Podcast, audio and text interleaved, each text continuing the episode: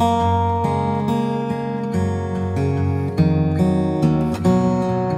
家好，我是慧清，欢迎再度回到慧清的看电影聊人生。今天这一部影片要跟大家分享的呢，是真人真事，也是由小说改编。那么这一部电影是《深夜加油站遇见苏格拉底》。Excellent. Melman, you're good. I train seven days a week, 50 weeks out of the year. School's kind of a breeze. I get straight A's. Hey, Dan! Looking good, all right. Thanks, Trev. How can they all be in love with me? I got great friends. I'm in great shape, and I only sleep alone when I absolutely want to.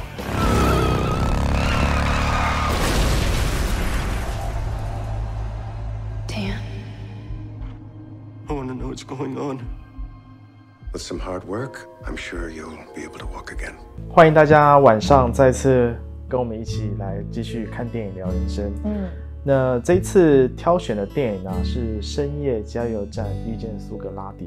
嗯那我觉得这部片以我小编自己觉得，我小时候看跟现在看那个心境跟心境跟感受完全不一样。嗯那想要跟老师问问说，那这次老师为什么想挑这部影片呢？其实对于在我们讲意识觉醒这个系列里面，嗯，其实我内在很想要跟更多的伙伴跟朋友分享，呃，对于生命我们怎么样啊、能够觉醒，那包含呢能够从穿越呃这个幻象，看见生命真正的实相是什么。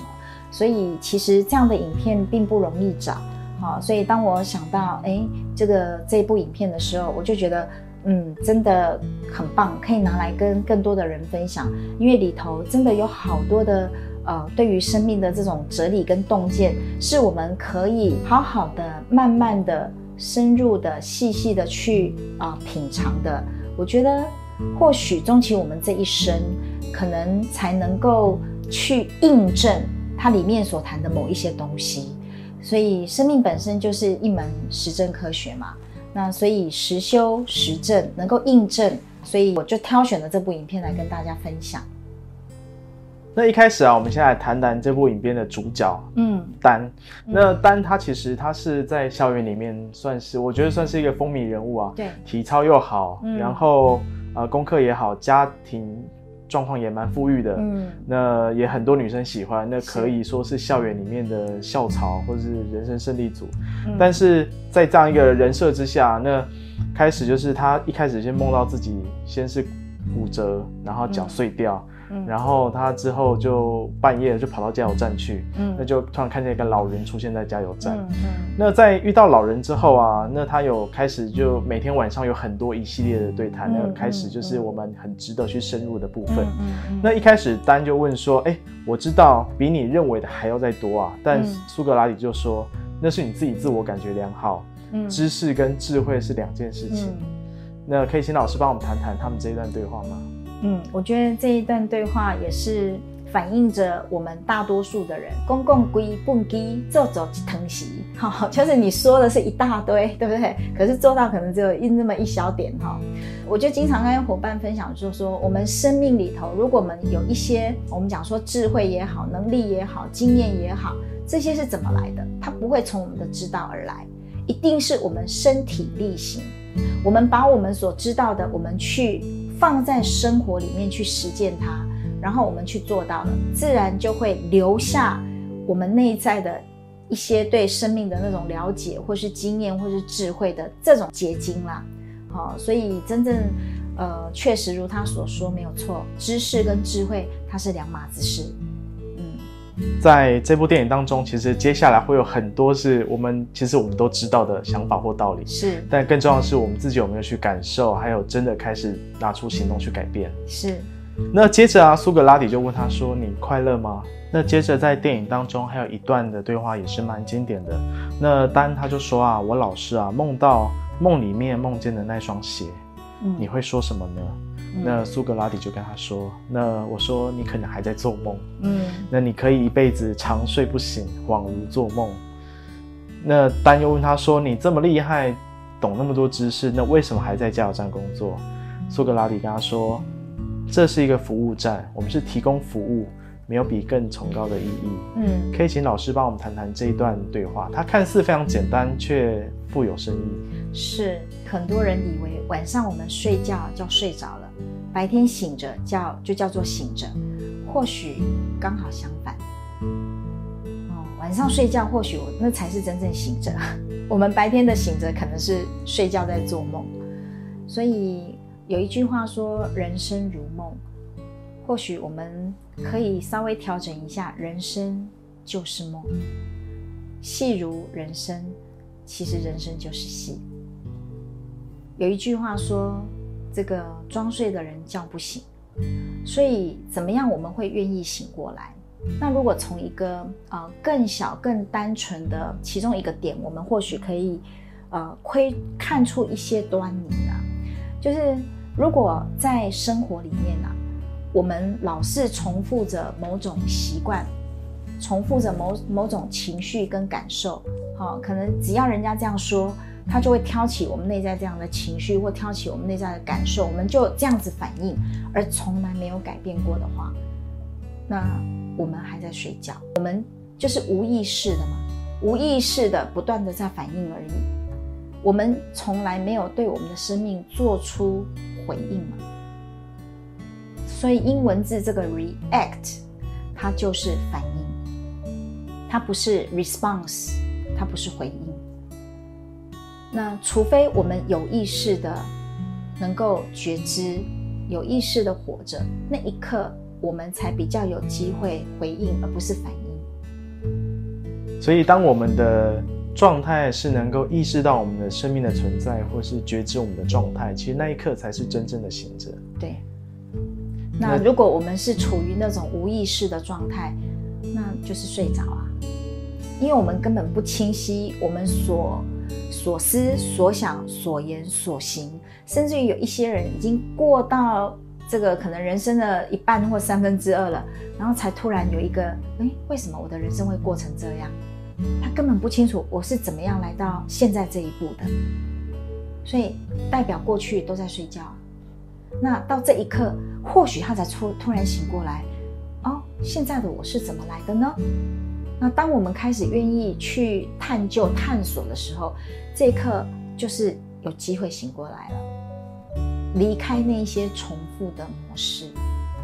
所以你看牛顿的那个第一运动定律就谈到这个啊，线性运动嘛，啊，静者恒静，动者恒动，直线运动嘛。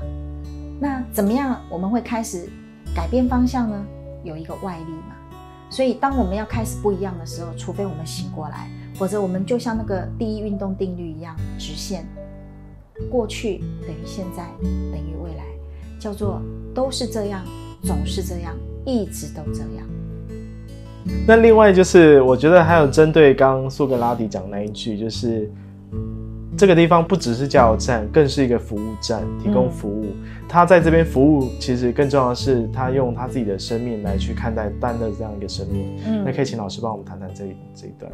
其实你看哦，三更半夜的，Dan 跑到那个加油站去，苏格拉底也是在服务他。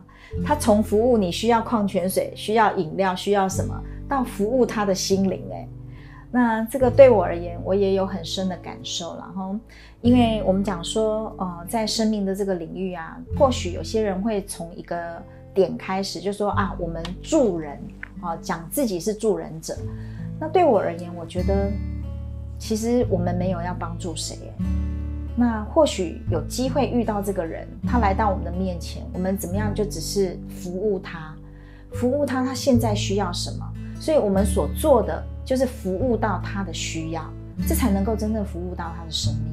那如果我们讲助人这件事，我们内在心灵的位置，我们还是高的，那是很容易掉到一个拯救者的陷阱，啊，就觉得你是受害者，我要帮助你。可是事实上，就就像佛家讲的，无一人可渡啊。或许我们真正最后帮到的都是自己嘛。如果每一个遇到的人都是我们生命的其中某一个面相，所以最后会说，我们度到的是累生累世的自己啊。好所以或许谈助人还太位置还太高啦。那如果我们能够谈服务的话，服务是什么？就是看到别人有什么需要，我们服务到别人的需要吗。对我而言，哦，就是用生命服务生命。那接着电影啊，来到了一幕非常有趣。那苏格拉底就跟说：“来，我们来比，你站在那个桌子上蹲马步五分钟，看谁先掉下来。”嗯，那可以请老师帮我们谈谈这一段吗？他想这个五分钟有什么难的？我是个运动健将，而且是那种体操选手，哎，所以蹲五分钟这不难啊。结果哦，他去做，反而他就一下子嘣就倒下去了哈。所以那个过程呢，就是有时候我们讲说。蹲马步其实就是个基础功啦。其实对于啊苏格拉底，或许透由这样的过程里面，也在开始慢慢的提点他一些东西，锻炼他一些东西。因为你啊外在的这一些，我们讲说，其实真正最重要的是你的内力嘛。啊，所以从这一个过程里面，其实苏格拉底已经是在引导他了。只是那那时候的 Dan 呢，他可能会觉得不太服气。好，我是个 体操选手，怎么连这五分钟我都我都耐不住，都熬不住？啊！但是这也是他呃引导他跟锻炼他一个很重要的起点啊。嗯，那可以再深入谈一下，就是说，那为什么就是苏格拉底要告诉他这么做呢？那其实他背后更深的意涵是什么？我记得有一次，苏格拉底就叫他去那个车子那边，不断的看到你有想到什么，想到什么，再回来告诉我你的答案。这来来回回，来来回回的非常多次，好，直到有一次苏格拉底确认他了解了，好，他才继续再往下带。所以这个有一点点类似，就是说，好像是师傅在引导徒弟那样的一份心。他真正要引导的是启发他内在本来就有的那种智慧。我们讲说，智慧、神性都在我们里面嘛，只是我们却会往外去寻找我们所谓的老师啦，或是呃上师啦，或是导师啊。当我们能够越来越深入我们自己内在的时候，或许有一天我们会发现。我们是自己的老师，我们是自己的上师。那我们内在神性、佛性、自信、智慧，它本来就在那里。所以佛家有一句话说：“生智慧。”所以当我们愿意深入自己内在的时候，你就能够探索到你内在本来就在的智慧。可是大部分的人活在一个颠倒的世界，他们总是往外在寻找，往外在探求。啊，所以这个往外就会离我们内在的那个智慧的自己越来越远嘛。但是或许这也是生命的过程啊。就好比说年轻的时候，我们都想要去创造、达成些什么、累积些什么。可是来到生命的某一个阶段跟某一个年纪的时候，我们开始慢慢的回家，回到内在心灵的家，往内探索自己的时候，终于发现原来智慧都在我们里面。接下来电影是有一段，就是刚好他的另外一个体操的选手凯尔，就是在练习的时候掉下来，他就跟苏格拉底说：“诶，我在那个当下，我想的是他掉下来对我有什么好处？”嗯。那苏格拉底就跟他讲说：“你太多垃圾在你的头脑了，嗯嗯，你应该要去学会把这些垃圾给扔掉。”接下来没多久，他就被丢下河了。老师帮我们带到这一段。觉得那时候的 Dan 呢，开始慢慢的，呃，好像开始在呈现他自己了。哦，他愿意呈现他的脆弱，所以他说：“有时候我不太喜欢我自己。”啊，就像刚刚那个过程，他想到的是我有什么好处。啊，所以他被扔下去的时候，他也不了解苏格拉底为什么要对他做这个啊。其实这是我们刚刚讲的一个老师真正在引导这个徒弟的时候，或者是真正在对他的生命有引导的时候，就是可以创造各种发生呐。哈，他把他丢到河里面去，他问他：“你那刻掉下去，你你会想吗？”没有哎，你全部投入在你当下的经历里面哎。所以生命的秘密在哪里？如果我们都是头脑，头脑只会在过去跟未来之间摆荡嘛，就像荡秋千一样嘛，一下荡到过去，一下子荡到未来嘛。可是当下才是秘密啊。那那个当下到底是什么？或许也有一些人呢，把当下误以为是一个时间点。其实当下它不是时间啊，因为在这个线性的世界里面有过去、有现在、有未来嘛，哈。但当下所真正代表的生命的意义是什么？就是你觉知所在的地方。所以我记得有一段哦，还那个苏格拉底还训练他，所以苏格拉底才会跟他说：“你掉到河里面那一刻，你的头脑根本不存在啊，没有这些 garbage，没有这些垃圾，你就只是全然的投入在经历呀。所以扫地也可以是每一个当下嘛，喝水也可以是每一个当下嘛，走路也可以是每一个当下嘛。真正的一些师傅在带徒弟的，根本不会。”先讲很多很多的呃这些经典啊，什么法啦，这些都叫徒弟干嘛？去扫地，去洒水，去挑水，去砍柴。因为这每一个过程里头，每一个都是静心啊，都在每一个当下，全然的在。所以生而为人的我们，如果我们没办法一直是处在这种状态，那那是很正常自然的事情，不用逼迫自己。但只要你能够啊，那一刻，哎，你有意识到的时候，就回到你的呼吸，每个呼吸都是个当下，听声音也是每个当下了，啊，所以佛家才会讲入住出嘛。你进入到这样的状态，可是我们可以一入就出来了，哦，没办法在里头待太久。可是透过练习，我们可能在那样的状态会越来越久，所以反而变成当下会成为我们的常态。现在我们是过去，未来是常态，当下是一点点。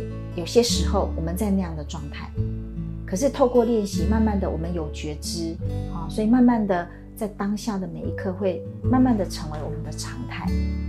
那那一刻我们活着的品质就不一样了，那叫活生生的。刚其实有谈到很多。就是如何带着爵士回到当下这件事情。嗯，那接着就是电影的情节，我们就来到有一幕啊，其实也是很令人印象深刻。嗯，那丹呢，他就被苏格拉底带去，然后站在体育场最上方的梁柱。嗯，对，那那当中他其实他就看到许多人的内在的对话跟内容。嗯，然后最后他就看到了自己。下面那个自己也往回头看了他，然后他就吓到就醒来了。嗯，那我觉得这这一段其实看起来好像很吊诡，但是我觉得它背后的那个隐隐含的那个寓意其实非常的深。那请老师帮我们深入的去分享。其实我们多数人呢，如果我们真的能够去好好的关照自己的，我们讲所谓的想法，或是呃包含这些自我对话。如果我们愿意停下一些片刻，然后去关照自己内在的对话，我们无时无刻内在好多的 OS 啊，啊，有时候我们会是觉得自己很委屈的啊，我怎么这么可怜，都没有人来关心我，没有人来帮我，啊，啊，有时候我们又会开始骂自己啊，你怎么这么没用？那怎么这么沉不住气？怎么不再努力一点，不再多做一点？你应该可以做得更好的。那有时候又告诉自己，哎呀，没关系啦，事情都会过去的啦，一切都会更好的啦。那还有一些我们压抑、隐藏的、没有说出去的话，那就更多了。如果我今天看到这个人，我不喜欢他，可是我内在就会怎样，在心里面骂他，或者是在心里面批判他啊。所以一天下来，我们内在好多好多这种自我对话，只是那一刻，那个 Ben 呢？他突然看到了，不只是别人，包含他自己，都有好多好多的对话在心里面啊。那你讲他那一个他跟在梁柱上的那一个他，呃，如果要我从另外一个维度来看，就好比说，哎，那个好像是三次元的自己在那里，这一个好像是一个不同次元、不同维度的自己，然后在这一刻相遇了。所以我要说，如果有兴趣的这些伙伴们或是朋友们呢，在这个部分有一些很多已经都被呃揭露出来这些讯息呢，我们不只是三次元的自己而已嘛，我们还有同时存在不同的维度的自己，我们称它为高我。好，那我想这些讯息呢，我们在这里就不多谈。有兴趣的伙伴呢，或许你可以呃上网啊去寻找这样的一个 information，我相信不难找到。那在电影当中，其实苏格拉底让他经历了很多，就刚刚谈到的各种各各式各样的练习。嗯，那在这样一个练习之后，他也试着自己去跟着苏格拉底去改变，嗯。但是他但是到后来他还是选择了放弃。这件事情，所以接下来他当他选择放弃之后没多久，他回到原有的生活，嗯然后回到原有的模式，嗯那最后还是出车祸。嗯对，那请老师帮我们谈谈这一段。嗯，或许过去我都习惯这样的一种生活的模式跟方式，现在要开始让我好像离开这样的一个方式，大部分的人可能不太习惯，或者是也不太愿意。那其实改变本身代表着是什么？就是我跟现在不一样了，我离开现在这个叫做舒适区了。那改变意味着我就是离开现在的舒适区啊。那如果我继续一直这样，我最后的结果只会这样嘛？他一开始就已经有了梦境，就是他粉碎性骨折嘛。那你看，他开始做做出了不同的选择的时候，哦、接受苏格拉底对他这样的一个引导的时候，他慢慢慢慢生活有一些转变，哦，然后包含他在体操上面的表现都是非常当下的哦。所以有一次呢，他就做出一个非常棒的啊，大家都惊呆了的哦。可是当他又回到过去那个旧有的习惯模式，然后又开始这个吃喝玩乐啊等等这一些，所以最后他还是回到旧有的轨道跟模式。他这个发生或许可以不需要发生的，可是因为他选择过去回到这样的轨道跟模式，所以那个发生他就在那里等他。所以我们讲说，其实以量子物理学的理论来讲，其实生命它本来就存在着啊许多许许多多的可能性啊。如果我们讲说，哎，人间的这个剧本啊，人生的剧本，它本来就十八套剧本，只是这一次的你做出哪一个选择，那你的选择就决定了接下来的经历跟结果啦，因为它是可能性嘛。那接下来在电影当中，苏格拉底也跟大家谈到说，那也因为他骨折之后啊，嗯他就哭着回去找苏格拉底，然后苏格拉底也跟他说，凡事都是有意义，是否要去寻找它的意义，嗯，其实由你决定。也如同刚老师说的，就是嗯一切都是你自己的选择，是，你要选择改变，还是是留在原地。嗯对，那苏格拉底接着又跟他谈说，战士啊不会放弃他的所爱，嗯在所做的事情当中去找到爱啊。意外是你的训练，人生是个选择，你可以成为受害者，或是你想成为任何人。那嗯，也因为这句话的契机，也让他决定真的开始要来彻底的去改变自己。是。那可以请老师帮我们谈谈这一段吗？嗯，其实我们在多支影片里头都有谈到这个部分哦。那人在经历那些不顺遂的时候，或是经验一些啊、困难或挫败的时候，那生命来到这么深的谷底，好、那肯定是会非常受害的。那个受害呢，有时候我们受害到，如果以这个人间来讲的话，就是啊，别人都是我的加害者嘛。那最大的加害者是谁？老天啊！所以有时候我们会讲说，老天你是瞎了眼吗？好、那嗯，我是要参加比赛的，你为什么这样的发生会发生在我身上，让我没办法呢？啊、所以如果我们真正愿意往内去探索的时候，或许我们最后会有一份明白，我们每一个人在这个世界里头，我们都不是受害者，我们其实是创造者。就如同一开始我们讲，我是什么，我就创造什么。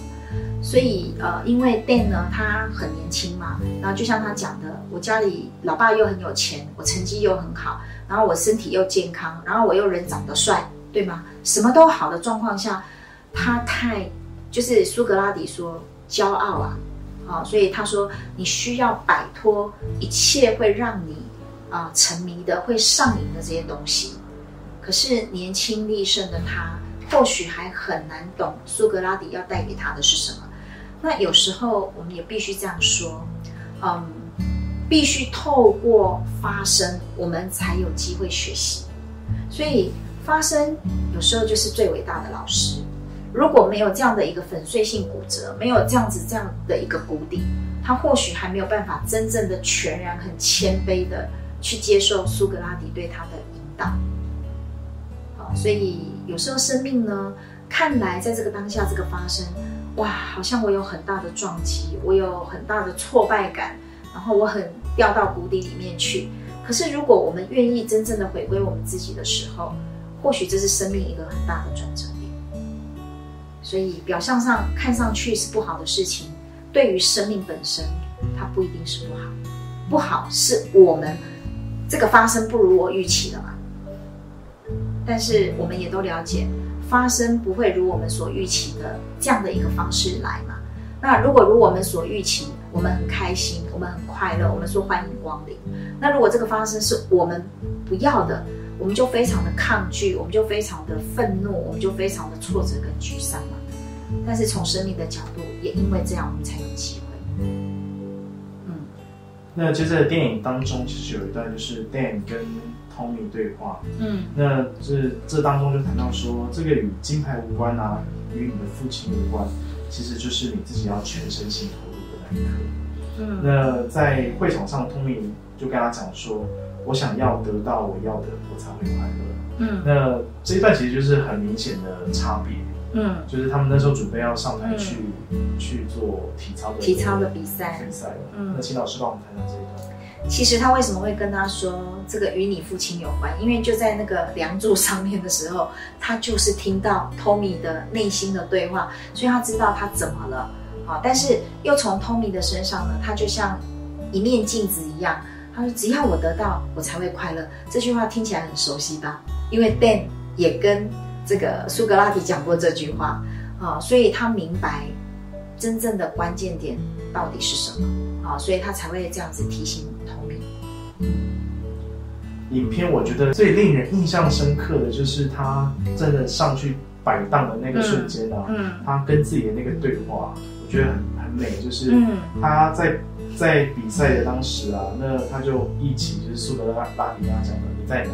他说此地，然后即时现在。那可以请老师帮我们谈谈这一段吗？对，所以那个此时此地此刻，代表的就是当下了嘛。所以那一刻，他只是全然的投入。那一刻，他脑袋没有任何啊、我要得奖，我要怎么样，都没有这些了。他只是很全然的投入在每一个当下，所以他的表演就是已经没有头脑了，那是一种自然的状态了。他百分之百的投入就在每一个动作里面，那也是一种啊、静心的状态。所以你看他那个表现，每一个动作都是一种静心的品质，所以他可以做得这么好。这个也就是也看回我们自己嘛。那有时候我们都会设定一个目标，我们要达到什么样的结果，我们要做到什么样的程度，但我们忘了，如果在每一个当下我们能够投入，那就是最棒的自己了，不是吗？那最后啊，我想要再拉回来，就是我觉得其中还有一幕是很有趣的，嗯就是那时候苏格拉底就说：“哎，我要送你一个小礼物，但是我们必须到某个地方去。”那苏格拉底就带着丹，就是去爬山，嗯一大早，然后去爬爬了很久。丹就问他说：“哎，我要的礼物在哪里？”他就说：“有啊，就在这里啊。”那可以请老师帮我们谈谈这一段？